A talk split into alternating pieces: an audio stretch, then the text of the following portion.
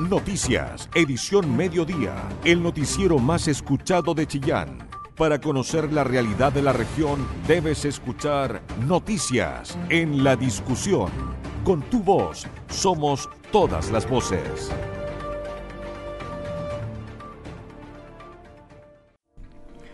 Muy buenas tardes, bienvenido a esta edición central de nuestro noticiario en Radio La Discusión. Hoy es miércoles 31 de agosto y cuando son las 13 horas con 6 minutos les saluda el periodista Felipe Ahumada, quien junto a Mario Arias en los controles queremos acompañarlos durante esta próxima 60 minutos de entrega informativa. Vamos a comenzar contándoles que la tasa de empleo en Ñuble se ubicó en un 9,6% durante el trimestre mayo-julio. Aunque tuvo una leve caída respecto al año pasado, la región sigue liderando la tasa de desocupación a nivel nacional. La nota de economía es del periodista Roberto Fernández. En 9,6% se situó la tasa de desocupación en la región de Ñuble durante el trimestre mayo-julio de 2022, lo que representó una disminución de 0,8 puntos porcentuales respecto a igual periodo del año pasado, pero un aumento de 0,4 puntos en comparación con el trimestre abril-junio de 2022, según el informe de empleo que publicó el INE esta jornada. Con este dato, Ñuble se mantiene como la región con la tasa de desempleo más alta del país, seguida más atrás por Atacama y Tarapacá, ambas con 9,2%, y muy lejos del promedio nacional que alcanzó 7,9% al experimentar una caída interanual de un punto. En el caso de la provincia de Diguillín, la desocupación se situó en 8,9%. De acuerdo al informe, en el periodo analizado, la fuerza de trabajo aumentó 2,3% en 12 meses, lo que significa que el número de personas en el mercado laboral subió desde 220.000 a 225.000, un dato clave que da cuenta del regreso de las personas al mundo del trabajo tras la pandemia. No obstante, la cifra aún está lejos de la fuerza de trabajo que se observaba en la prepandemia. De hecho, en el trimestre mayo-julio de 2019, el número llegaba a 238 mil personas. Al respecto, el economista Renato Segura, director de Desarrollo Económico de la Municipalidad de Chillán, destacó que las cifras muestran una recuperación del dinamismo del empleo Ñuble, lo que presionará al alza la desocupación. Bueno, eh, la gente, recordemos que en el periodo de la pandemia, eh, mucha gente salió de la fuerza activa, entonces laboral, y, y mucha de esa gente empezó a recibir eh, beneficios del Estado. Por lo tanto, no estaban participando eh, en, el, en, la fuerza de trabajo. Y eso implicó que llegamos a, bajamos del 50%, llegamos a un 48, 46%, entre 46 y 48% de participación laboral. Significa que, ¿verdad?, de, de, del 100%, de, de 100 trabajadores, solo eh, incorporar, se incorporaron a la fuerza de trabajo, se incorporaban 48, 49 trabajadores. Eso hoy día ha cambiado radicalmente porque se acabaron los, los ingresos del Estado y la gente hoy día, los hogares, necesitan generar mayores ingresos. Y la única fuente de generación de ingresos, o una de las fuentes de generación de ingresos frente a la ausencia de ayuda estatal, es el mercado laboral. Por lo tanto, hoy día está ingresando gente que estaba en, la, en el sector pasivo, hoy día están entrando al mercado laboral del sector activo y eso ha generado una presión fuerte en búsqueda de más empleo y obviamente que la búsqueda de empleo, si no está trabajando la persona o no recibe ingresos, se contabiliza como desempleado, por lo tanto la tasa de desempleo se presiona al alza. Renato Segura acotó que los subsidios a la contratación también han tenido un efecto positivo, tanto como incentivo a buscar empleo como a la creación de puestos de trabajo, particularmente en el complejo escenario económico de alta inflación. En esa línea puso como ejemplo la reciente feria laboral organizada por la OMIL de Chillán, en la que se ofrecieron más de 7.000 vacantes. Bueno, ¿ah? es bueno porque de alguna manera eh, es... Eh el, el, hecho de que la gente quiera regresar al mercado laboral implica que va a generar mayor desarrollo en actividad económica, van a, se va a poder, van a poder, los sectores que antes tenían escasez de mano de obra, van a poder contar con mayor cantidad de mano de obra. O sea, es una buena noticia para Ñuble. Eh, lo complejo es que va a haber un periodo de transición en la cual esa gente no va a encontrar trabajo inmediatamente y eso va a presionar un poco las tasas de desempleo que yo le planteaba la otra vez que podíamos inclusive llegar a dos dígitos, como ya estamos cerca, estamos en 9,6%, prácticamente el paso digital ya está a la vuelta de la esquina. De igual manera, las personas ocupadas en la región aumentaron 3,1% en 12 meses, al pasar de 197.000 a 203.000 trabajadores, lo que significa que en un año se crearon 6.167 empleos netos. Este aumento estuvo incidido por el crecimiento de 9,1% en el número de mujeres ocupadas, en contraste con la caída de 0,7% en los hombres ocupados. Información veraz, con periodistas de verdad, noticias en la discusión. 460 fiscalizaciones por propaganda electoral ya ha efectuado el CERVEL en Ñuble. Este jueves vence el plazo para promocionar las dos opciones de cara al plebiscito de este domingo. Isabel Charlín con la nota de política. En el marco de las facultades del Servicio Electoral de supervigilar y fiscalizar el cumplimiento de las normas sobre campañas y financiamiento electoral, la ciudadanía y la fiscalización propia del organismo han derivado en denuncias por acciones de propaganda que podrían infringir la ley. Al respecto, el CERVEL ha recibido un total de 526 denuncias, 176 antes del inicio de la propaganda y 350 desde el 6 de julio, fecha en que comenzó por ley el periodo de propaganda electoral, el cual culmina este jueves 1 de septiembre. Paralelamente, el organismo ha realizado una activa labor de fiscalización, concretándose 2.371 fiscalizaciones por parte de los equipos de las direcciones regionales del servicio, relacionadas a la declaración de aportes de campaña, propaganda en plataformas digitales, medios de prensa y radioemisoras y la utilización de espacios públicos y privados para la instalación de propaganda electoral. A nivel local, al 24 de agosto se habían levantado 460 actas de fiscalización y efectuado una sola denuncia, según informó el director regional del CERVEL, Aldo Valenzuela. Aquí en la región de, Ñuble hemos hecho eh, más de 460 fiscalizaciones hasta, el momento, en toda la región de Ñuble tenemos apenas una denuncia aquí en la región de Ñuble, porque hay mucha eh, propaganda que no tiene identificación y propaganda en lugares que no se debe hacer propaganda, por ejemplo en muros de la ciudad eh, o palomas que no tienen identificación, en lugares que no, debía, no debería tener eh, propaganda, ¿no? En la página web de CERVEL hay un, hay un local de denuncia ciudadana, donde cada persona, cada ciudadano puede denunciar si encuentra algún problema con propaganda. La información obtenida en las fiscalizaciones se encuentra en análisis y evaluación de eventuales procedimientos administrativos sancionatorios de constatarse infracciones a las leyes electorales. Todos los antecedentes son reservados hasta el cierre de la investigación y notificación de la resolución final. Periodismo regional con noticias de verdad, noticias en la discusión. El director nacional del INDAP encabezó la entrega de fertilizantes a pequeños agricultores de Quirihue, Ningüe y Coquecura en medio de la escasez del producto, escasez que es parte de una crisis que obedece a los precios en el mundo. Jorge Hernán Quijá amplía esta información.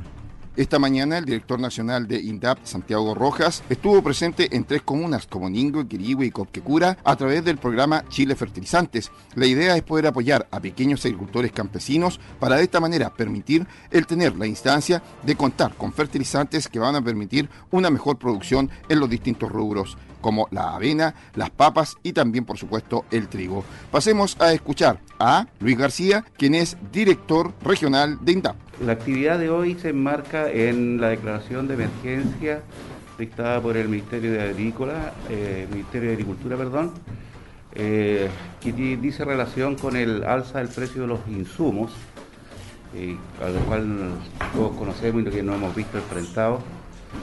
Y para los efectos se está entregando un apoyo del Estado en la adquisición de fertilizantes para asegurar la producción de principalmente cultivos tradicionales y otros.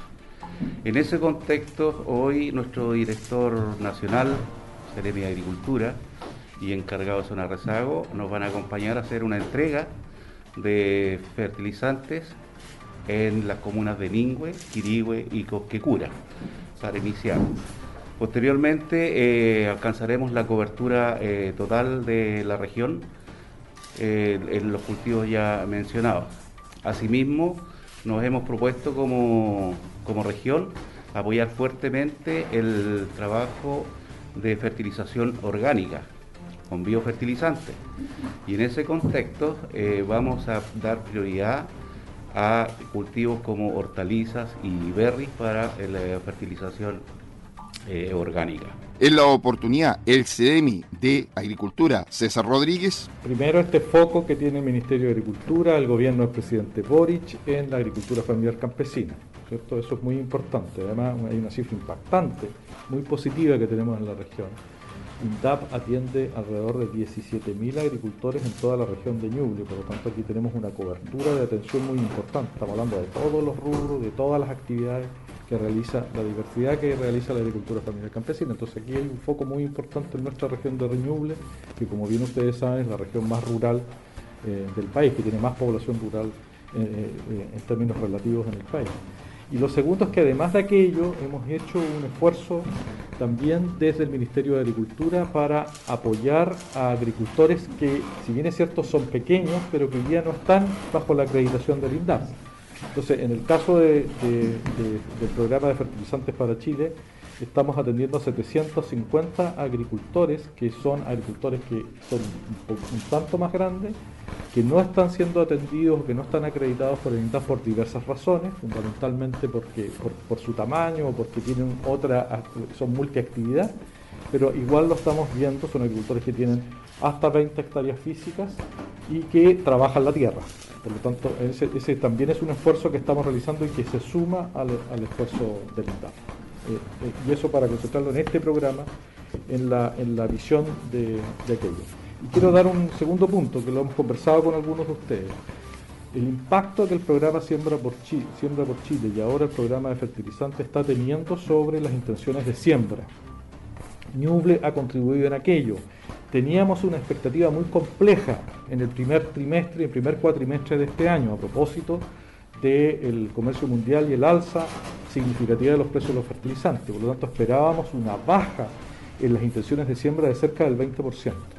Hoy día, con las cifras no del Ministerio de Agricultura, sino del Instituto Nacional de Estadística, ¿cierto? del INE, lo que tenemos es que hemos podido mantener las intenciones de siembra para el próximo periodo. Eso está ayudado en parte por el programa Siembra por Chile, que es importante su esfuerzo.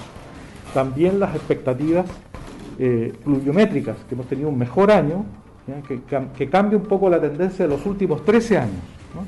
Y tercero, también hay que decirlo, expectativas de buenos precios en los granos pero el programa Siembra por Chile entrega una contribución importante para generar estas mejores expectativas o mantener las expectativas de siembra, especialmente en los granos. Santiago Rojas, director nacional de INDAP. Acá, eh, como gobierno, estamos muy conscientes de que ha habido un alza de los costos eh, de, los, de los principales insumos para la actividad agrícola, principalmente producto de la guerra de Rusia con Ucrania, ¿no es cierto?, que ha hecho subir más de 200% el precio de la urea, por ejemplo, y otros fertilizantes porque ellos son los principales productores de fertilizantes del mundo y también eh, de granos del mundo.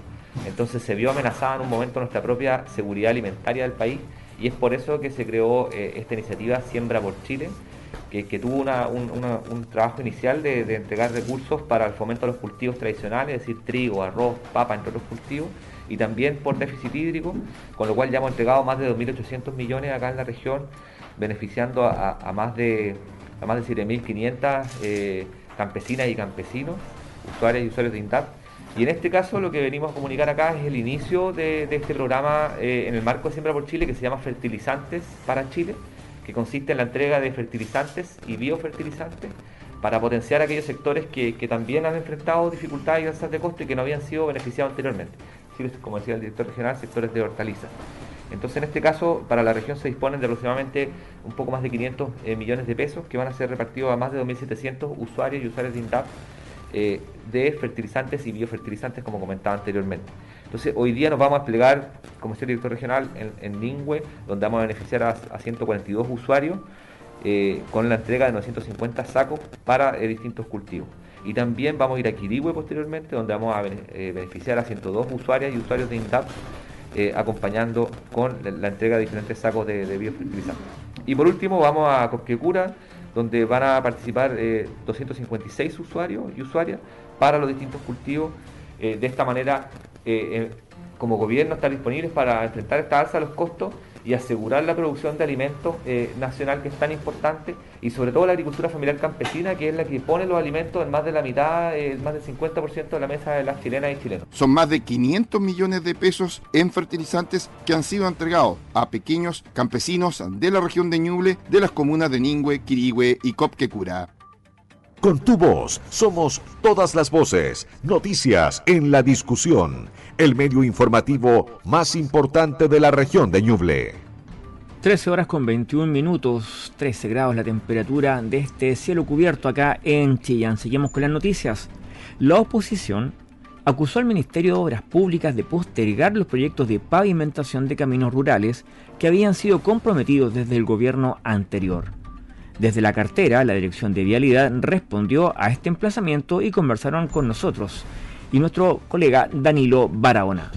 Desde la Cámara Baja han surgido críticas a la labor desempeñada por la Dirección de Viabilidad de Ñuble perteneciente al Ministerio de Obras Públicas. Específicamente las críticas nacen del diputado Franz Agoran de RN, quien denuncia la irresponsabilidad en las postergaciones de proyectos que tienen relación con la pavimentación de caminos que han sido esperados por décadas. El legislador nombró los sectores como Los Pugios en la comuna del Carmen y Monte Blanco en San Carlos, quien apeló a los trabajos que por años han tenido los vecinos. Sin embargo, actualmente aún no se concretan dichos proyectos de pavimentación información donde aún no hay fechas concretas el diputado por Ñuble Franz Auerbach solicitó una explicación de la reasignación de los recursos, ya que no se llevaron a cabo los trabajos en las zonas. Por otra parte, enfatiza que en la primera instancia de pavimentación abarcaba un total de 5 kilómetros y actualmente se redujo a la mitad. Y hasta el día de hoy no tenemos una respuesta concreta respecto de lo que va a suceder con esa reasignación de los recursos.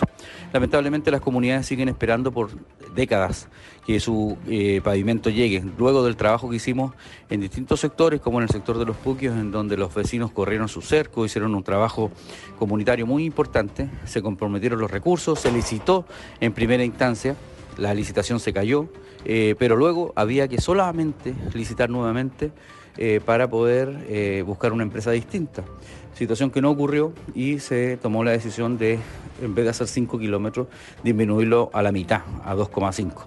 Queremos que el gobierno nos dé una explicación por qué se ha cambiado tanto de criterio considerando que las necesidades siguen siendo las mismas y los vecinos han luchado tanto tiempo por este anhelado sueño de tener pavimento. Cabe indicar que desde Mob Ñuble se refirieron a la problemática específicamente del sector Los Puquios en la comuna del Carmen, comentaron que la faltaba efectivamente iniciada del kilómetro 0 al 5,2. Esta fue adjudicada por la empresa Pavimentos Quilín SA, identidad que con fecha del 12 de julio de 2022 informó que no se realizará el trabajo en función del alza de los precios, donde la Dirección de Vialidad realizó un cobro de garantía comprometida y desestimaron la adjudicación. Existía un segundo oferante el cual no se le puede adjudicar porque sería un 49% de los fondos asignados para esta adquisición. Debido a lo antes mencionado y lo avanzado del año en curso, la Dirección de Vialidad levantó un nuevo proceso de licitación con precios actualizados, el cual se mantiene publicado en el portal de compras públicas y tiene como fecha de cierre la recepción de ofertas el 2 de septiembre de 2022. Debido al aumento de los costos del proyecto, se planificó una primera intervención en un primer tramo de 2,4 kilómetros con recursos del año 2022 y el segundo tramo se incluirá un programa de 2023 todos los puntos de vista, con todas las voces, en el medio más confiable de la región de Ñuble la discusión. Nos cambiamos algunos aspectos tradicionales de Chillano, al menos algunos que ya comienzan a ser tradición, porque como ya es frecuente, mañana se va a celebrar una nueva jornada de los muchachos de agosto. Obviamente en la Plaza de Armas. Y esta actividad les cuento que cumple 33 años porque fue en 1989 que un grupo de adultos mayores la instauró a Canchillán bajo el nombre de el Club de los Sobrevivientes de Agosto para festejar a aquellos que habían podido pasar el invierno. La evolución de la pandemia, por lo demás, la pandemia del coronavirus, lógicamente, que en sus inicios impidió que esta, esta fiesta se continuara celebrando al aire libre, va a ser posible que mañana 1 de septiembre en la Plaza de Armas otra vez cientos de adultos mayores retomen esta tradición y se unan en un abrazo para decirle de manera simbólica adiós agosto, bienvenida primavera.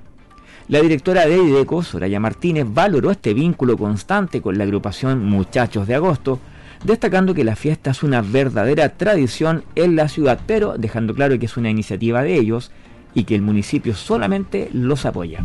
Respetamos absolutamente la autonomía de los muchachos de agosto y ellos entienden que la municipalidad es un socio colaborador. Nosotros este año tenemos la especial misión eh, trabajar de manera colaborativa con las organizaciones sociales, eh, especialmente adultos mayores, que son quienes requieren una mayor atención justamente porque están viviendo una etapa en la vida en que la compañía, la solidaridad y el, estar acompañado en estos eventos tan importantes, tan significativos, requieren la presencia municipal en aquellas tareas que ellos nos encomienden. Carol Lagos, encargada de la dependencia municipal, señaló que la importancia de esta festividad es que esta iniciativa ya ha sido incluso replicada en otras ciudades del país que después de dos años de pandemia hoy podemos retomar esta fiesta maravillosa que es liderada por la agrupación Los Muchachos de Agosto. Queremos decir todos juntos, adiós agosto, y dar con ello la bienvenida a este mes de la patria que con sus lindos brotes primaverales nos anuncian la llegada de la linda primavera. Queremos esperarlos en la Plaza de Armas desde las 11 de la mañana en punto, un poquito antes si pueden a que todos celebremos, a que nos volvamos a encontrar, a disfrutar de una hermosa actividad, de un show maravilloso que nos va a hacer bailar, que nos va a emocionar y que nos va a reencontrar después de tanto tiempo. La fiesta va a estar amenizada por un grupo folclórico que va a dar inicio a la actividad con un esquinazo y un pie de cueca. También está prevista la participación de la banda del ejército y recuerde, la jornada comienza a las 11 horas en la Plaza de Armas. Yo le puedo contar también que mañana a esa hora, las 11 va a estar despejado, 12 grados de temperatura, así que igual vaya bien abrigadito, pero vaya tranquilo que nada de nubes y nada de lluvia por hartas horas el día de mañana. Así que si usted es adulto mayor o tiene familiares en adulto mayor que quieren asistir a esta tradición chillaneja, llévelos que el día va a estar realmente a pedir.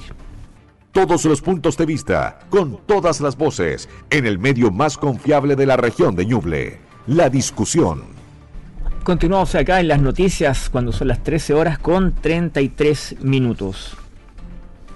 Le contamos que ya está avanzando el primer estudio técnico para un ambicioso proyecto que busca habilitar el paso fronterizo con Argentina, evidentemente, en la cordillera de San Fabián. La presentación de este informe de factibilidad fue encabezado por el jefe del Departamento de Planes de Infraestructura Vial que conversó con nuestro colega Jorge Hernán Quijada.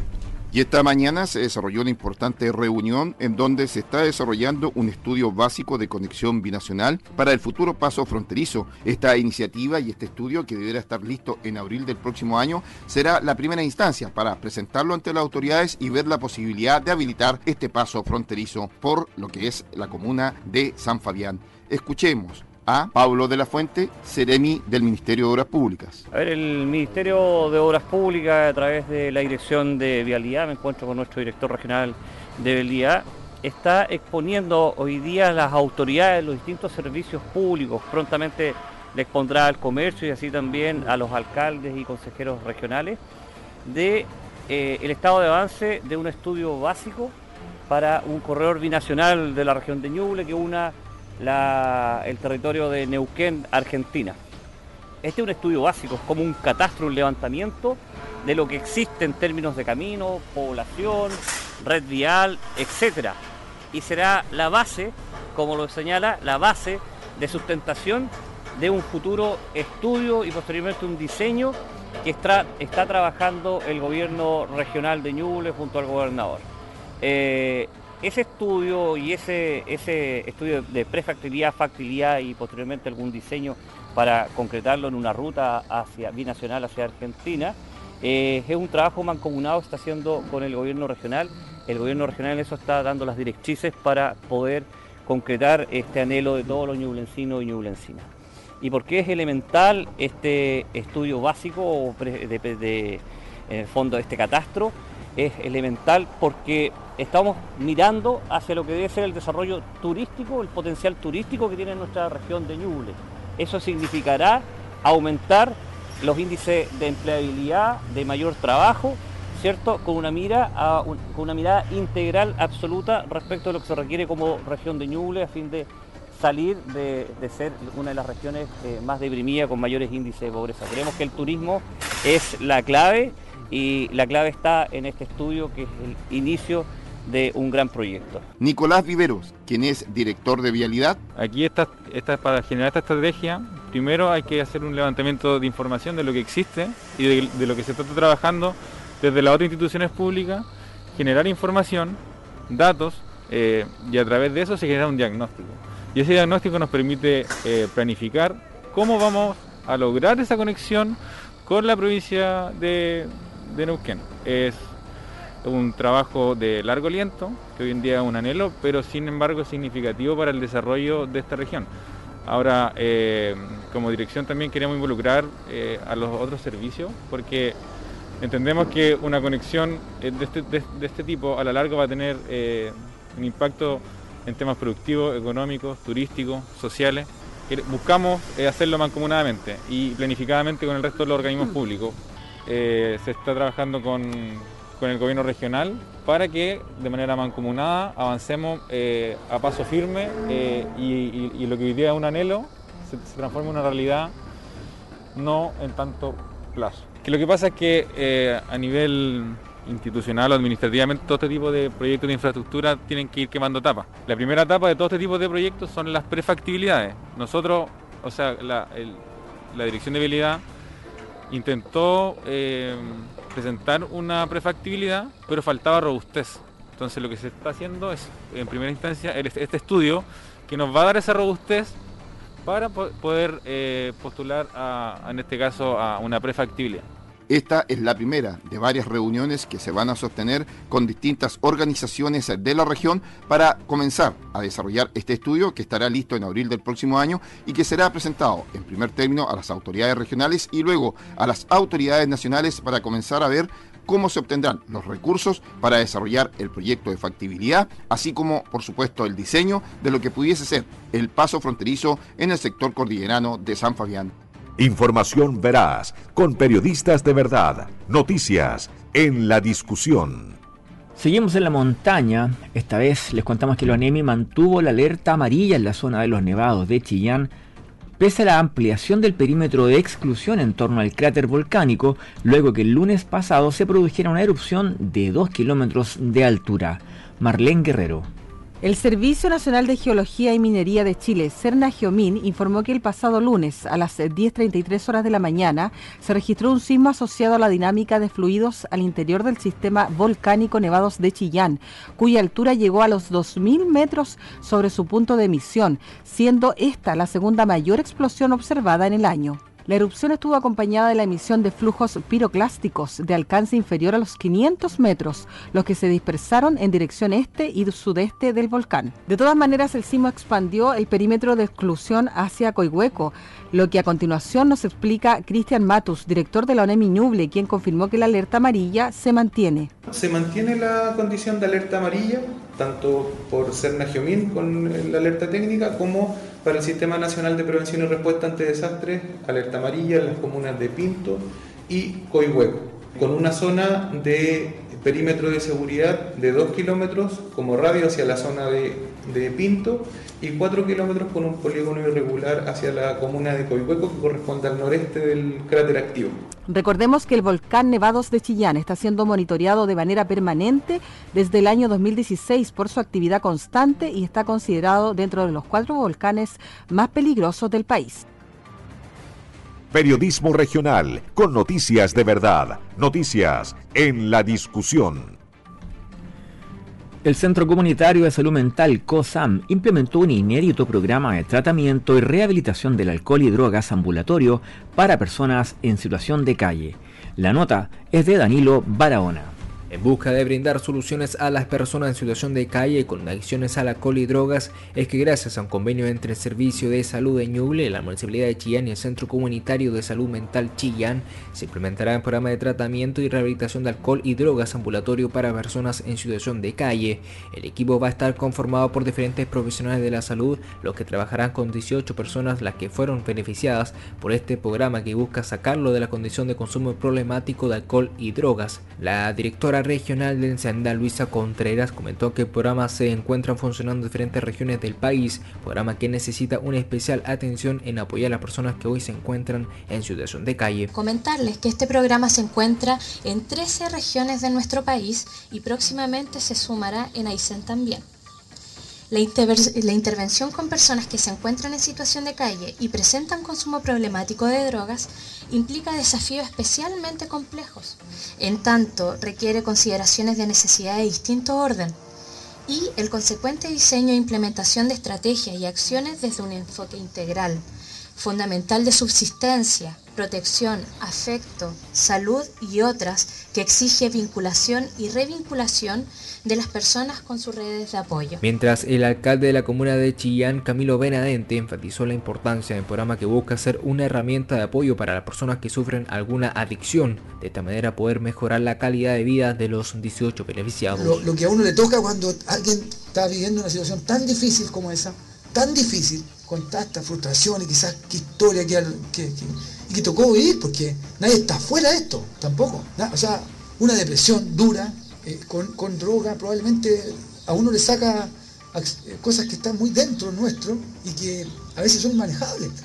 Son manejables. Entonces, es duro. Y por eso que comenzaba con los psiquiatras ahí, la labor que tienen también de, poder apoyar profesionalmente esta, esta iniciativa. Que en este caso son 18 personas, ¿cierto? Que esperamos que no me cabe duda que en conjunto, la articulación entre todos, de poder eh, sacar adelante este programa. Por otro lado, Víctor Valladares, beneficiado del programa, agradeció la instancia, ya que según sus dichos es complejo no tener apoyo de profesionales de la salud cuando se esté enfrente a un uso problemático de drogas y alcohol. Sí, súper contento porque yo tengo, estoy metido en el programa y tengo esa situación, situación calle, estoy en, en la hospedería de Chillán por esto, por, el, por el tema que por la droga y el alcohol. Y contento porque voy a salvar mi vida y voy para adelante. Eh, feliz por tener el apoyo de la municipalidad y de las personas profesionales que uno necesita para, para poder avanzar en la vida porque uno solo no puede.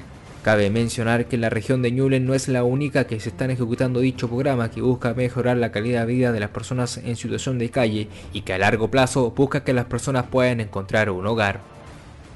Con tu voz somos todas las voces, noticias en la discusión, el medio informativo más importante de la región de Ñuble. Con una fiesta conjunta entre la Junji y la Fundación Íntegra y servicios traspasados, se buscará fomentar la reincorporación de niños a las diferentes salacunas y jardines de la región. Esto tras la sostenida baja de la matrícula como consecuencia de la pandemia. Jorge Hernán Quijada con más detalles. Esta mañana se desarrolló una importante feria en el Paseo Arauco que permitió reunir a los jardines y salas cunas tanto de Integra Junji como vía transferencia para de esta manera promocionar lo que es la instancia de matrículas que a raíz de la pandemia en los últimos dos años ha bajado. Escuchemos a la Seremia de Desarrollo Social, Marta Carvajal. Nos encontramos hoy día acá en una feria, la verdad que queremos promocionar el trabajo conjunto que estamos haciendo junto a Chile Crece Contigo, que depende de nuestro ministerio, con las unidades educativas de la primera infancia. Estamos además en un espacio en el que queremos eh, promocionar la ley de garantía de los derechos de la infancia, que nosotros ya lo habíamos conversado en otras líneas, y desde ahí también el trabajo que se hace desde educación como promotores de los derechos de los niños, niñas y adolescentes, no en este caso, pero eh, eh, estamos centrados en la primera infancia poder eh, mencionarle a ustedes la alianza que hemos generado tanto con los jardines infantiles, con Chile Crece, que es el levantamiento y el rescate, como se dice, de aquellos niños y niñas que no están asistiendo hoy día a los jardines infantiles, como con el trabajo de Chile Crece Contigo podemos hacer ese rescate con los padres, promocionando, invitando a ser parte a incorporarse nuevamente a la sala cuna y jardines infantiles, luego de dos años de una pandemia bastante intensa, que si bien hoy día continuamos en pandemia y eso también necesitamos resaltarlo, eh, hoy día tenemos medidas un poco más flexibles que nos permite volver a sociabilizar, volver a compartir y hoy día para nosotros como gobierno poder resaltar estos espacios de encuentro, estos espacios de sociabilización, pero por sobre todo espacios institucionales que brindan derechos de protección a la primera infancia es fundamental. Entonces en el término de la del mes de las niñeces, hoy día nos encontramos con esta feria donde queremos promocionar el trabajo que hacen los distintos jardines. Por su parte, César Riquelme quien es Ceremi de Educación. Eh, nosotros tenemos 154 jardines infantiles en la región de Ñuble y además hay 257 establecimientos educacionales que tienen eh, kinder y prekinder. Eh, esta actividad también se inscribe, como decía la Ceremi, en el mes de la infancia, de los derechos de los niños y niñas y adolescentes, pero también estamos fortaleciendo lo que es el proceso de postulación a través del sistema de admisión escolar, precisamente porque nosotros tenemos que aumentar la cobertura eh, escolar en estos niveles. Eh, eh, en, el caso de los niveles de transición, pre-kinder y kinder, tenemos un 98% de cobertura, lo cual es tremendamente importante y un gran orgullo para nuestro país. Pero sin embargo, en sala cuna, nosotros en la región tenemos solamente un 24% de cobertura. O sea, tenemos que crecer enormemente. Hoy día, por lo tanto, hemos salido a la calle con Junji, con Integra, con BTF, la Superintendencia de Educación, Chile Crece Contigo, para plantearle a, los, eh, a la comunidad de, Chillán y de Ñuble eh, la importancia de que ingresen sus niños y niñas al sistema escolar. No es lo mismo un niño que, eh, estuvo en, en, Salacuna, que vivió una infancia en los jardines infantiles en términos de desarrollo intelectual en comparación con el niño que no lo hizo. Hoy día eh, tenemos que aumentar esta cobertura y por lo tanto invitamos a la comunidad a postular. La instancia es que los padres puedan nuevamente volver a confiar en el buen cuidado en materia de enseñanza, así como también tomando todas las medidas provenientes por el COVID y puedan de esta manera volver los niños más pequeños a las salas cunas y jardines infantiles que cuentan hoy en la región todos los puntos de vista, con todas las voces, en el medio más confiable de la región de Ñuble, la discusión. Nos vamos al frente policial porque como Matías Aguilera Peña y Esteban García Rebolledo fueron identificados los dos detenidos por un robo a una ferretería en el sector de Pueblo Seco en San Ignacio. Ambos fueron sorprendidos por personal de carabineros del sector cuando arrancaban del lugar a bordo de un vehículo. El fiscal jefe de Bulnes, Rolando Canaguate, dio más detalles de esta formalización a la que ambos fueron sometidos. El día de hoy en el Tribunal de Garantía de Bulnes fueron formalizados eh, los imputados Esteban García, y Matías Aguilera Peña, eh, como autores de los delitos de robo en lugar no habitado, de una ferretería eh, ubicada en el sector Pueblo Seco de la comuna de San Ignacio, y también como autores del delito de receptación de vehículos motorizados por hechos ocurridos en la madrugada de hoy en dicho sector. Eh, se fijó un plazo de investigación de dos meses y se decretó la prisión preventiva para ambos imputados por estimar que la libertad de los mismos constituye un peligro para la seguridad de la sociedad. Recordemos que el delito de robo en lugar no habitado este año 2022 en la región ya suma 825 denuncias. Esto representa un 51% más que lo que se había denunciado en Ñuble hasta el año pasado. Toda la información que te interesa Noticias en la discusión 94.7 FM. Pesaron el comercio local tras el fallecimiento a los 83 años del destacado dirigente gremial Reinaldo Espinosa, quien por años fue director de la Cámara de Comercio de Chillán y también uno de los primeros dirigentes del movimiento Ñuble Región, Jorge Hernán Quijada.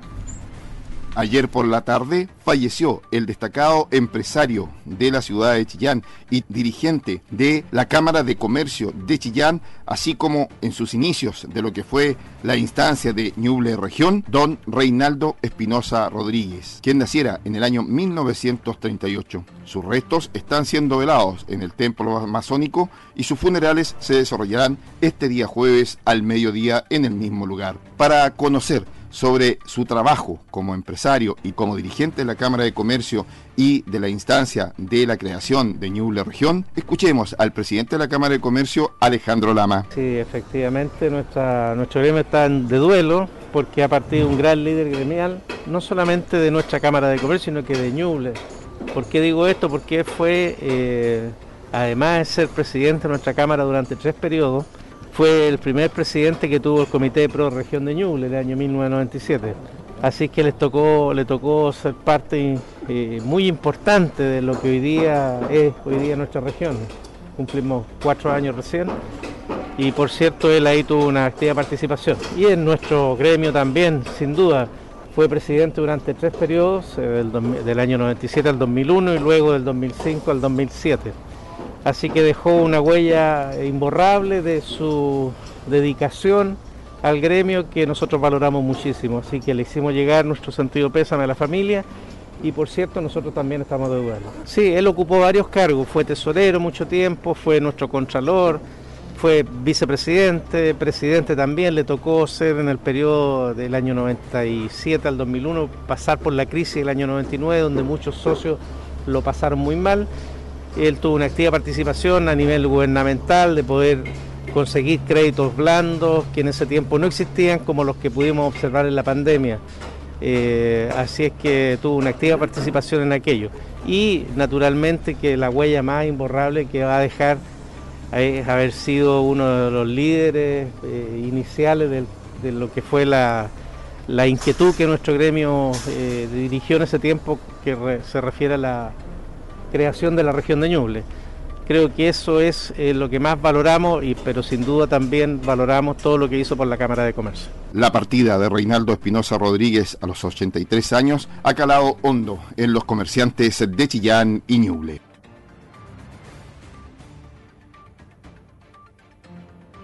Porque tu opinión nos importa. Escuchas Noticias en la discusión.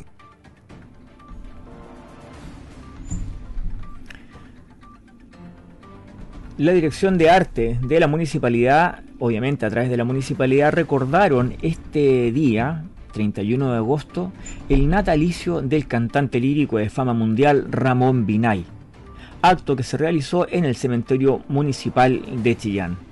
Recordemos que este gran artista que tuvo tal vez en los años 40 su mejor época de popularidad, se destacó por su interpretación del Ricoleto, protagonista de la película Fantasía Ranchera junto a Pedro Vargas y Josefina Aguilar. En 1943 debutó también como tenor dramático en Carmen, obra en la que interpretó a Don José. Para 1944 personificó a Otelo, ni más ni menos que Otelo, el personaje de William Shakespeare, en el teatro mexicano. Al año siguiente se presentó por primera vez en el Metropolitan Opera House y estuvo en ese teatro durante 16 temporadas en diferentes roles como tenor. Con Otelo inauguró la temporada de la Scala de Milano, papel que lo eleva al pináculo de la fama. En ese lugar donde descansa por voluntad propia Parque de los Artistas del Cementerio Municipal de Chillán, este 31 de agosto entonces recordaron su figura la Municipalidad de Chillán a través de su Dirección de Culturas, Artes y Patrimonio, en conjunto con una delegación de la Escuela Ramón Binay, encabezada por su director Claudio Vázquez Ormazábal. Evidentemente nosotros como diario La Discusión también nos extendemos a este homenaje de quien es tal vez uno de los artistas más importantes de Chillán.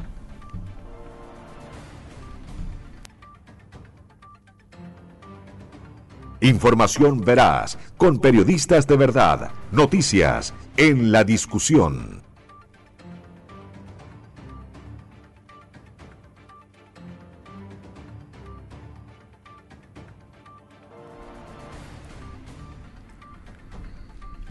Bueno, y ahora queremos dejarlo con un pequeño panorama de lo que ha sido el acontecer nacional y también internacional en manos de nuestro editor de Radio La Discusión, periodista Marcelo Herrera, que ha tenido una jornada bastante movida. Bueno, Chile y el mundo no descansan, ¿no, Marcelo?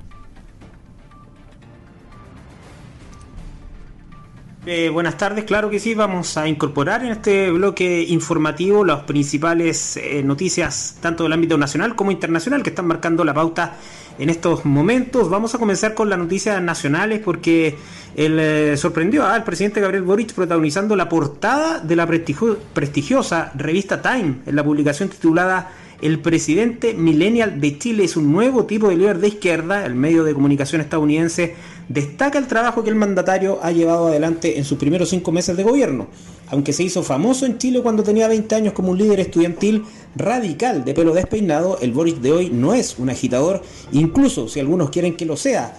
Creo que como sociedad debiéramos aspirar a formas de organización que vayan más allá del capitalismo, pero no es como si yo pudiera decir el capitalismo termina hoy, dice Boric golpeando la mesa con los nudillos en una breve imitación de más figuras militantes, menciona esta revista Time y en conversación con dicho medio el presidente aseveró además que mucha responsabilidad sin duda, pero me despierto todas las mañanas emocionado de seguir trabajando en esto, es lo que destaca hoy en su portada la prestigiosa revista Time donde em, la portada es protagonizada ni más ni menos que por el presidente chileno Gabriel Boric. En, eh, siguiendo en el plano nacional, una nueva acusación en contra del diputado Gonzalo de la Carrera fue revelada esta jornada luego que este martes golpeara al vicepresidente de la Cámara Alexis Sepúlveda en un bochornoso episodio protagonizado ahí en la Cámara Baja. En conversación con Chilevisión, el diputado Nelson Venegas anunció que se ingresará un nuevo requerimiento a la Comisión de Ética de la Cámara, acusando a De la Carrera de tomarse los genitales en el momento en que arribó el presidente Gabriel Boric a la cuenta pública del Congreso, después del repudio transversal que causó la agresión del el diputado Gonzalo La Carrera, que se conoció este día martes hacia el vicepresidente de la Cámara Baja, Alexis Sepúlveda, el Partido Republicano decidió expulsar a De la Carrera de su bancada, en la cual se mantenía pese a haber abandonado la tienda antes de asumir en el cargo. Es, eh, son las noticias nacionales que están marcando la pauta a esta hora. Vamos también a la información en materia internacional, porque sin duda que toda la información eh, mundial está puesta en eh, la muerte, en el fallecimiento a la edad de 91 años del último presidente de la Unión Soviética y padre de la perestroika, Mikhail Gorbachev, quien falleció este martes en Moscú.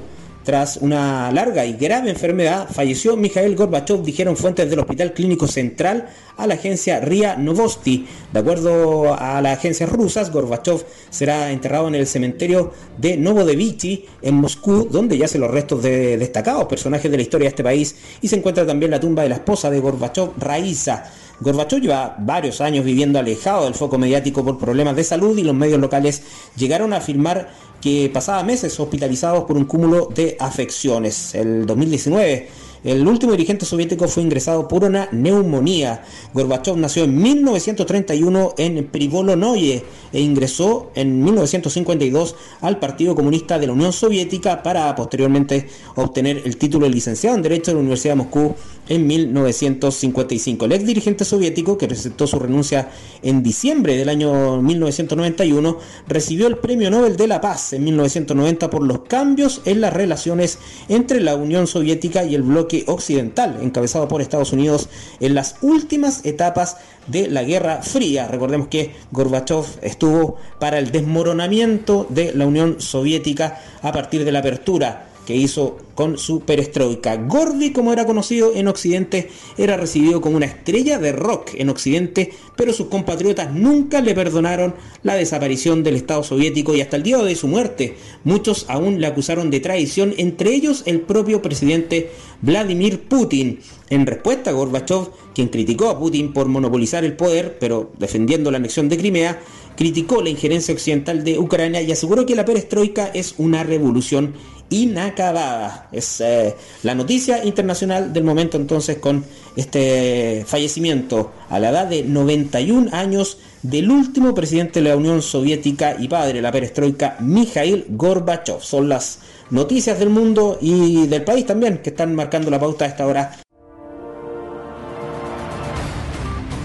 Noticias, edición mediodía, el noticiero más escuchado de Chillán Periodismo regional con noticias de verdad. En la discusión. Con tu voz. Somos todas las voces.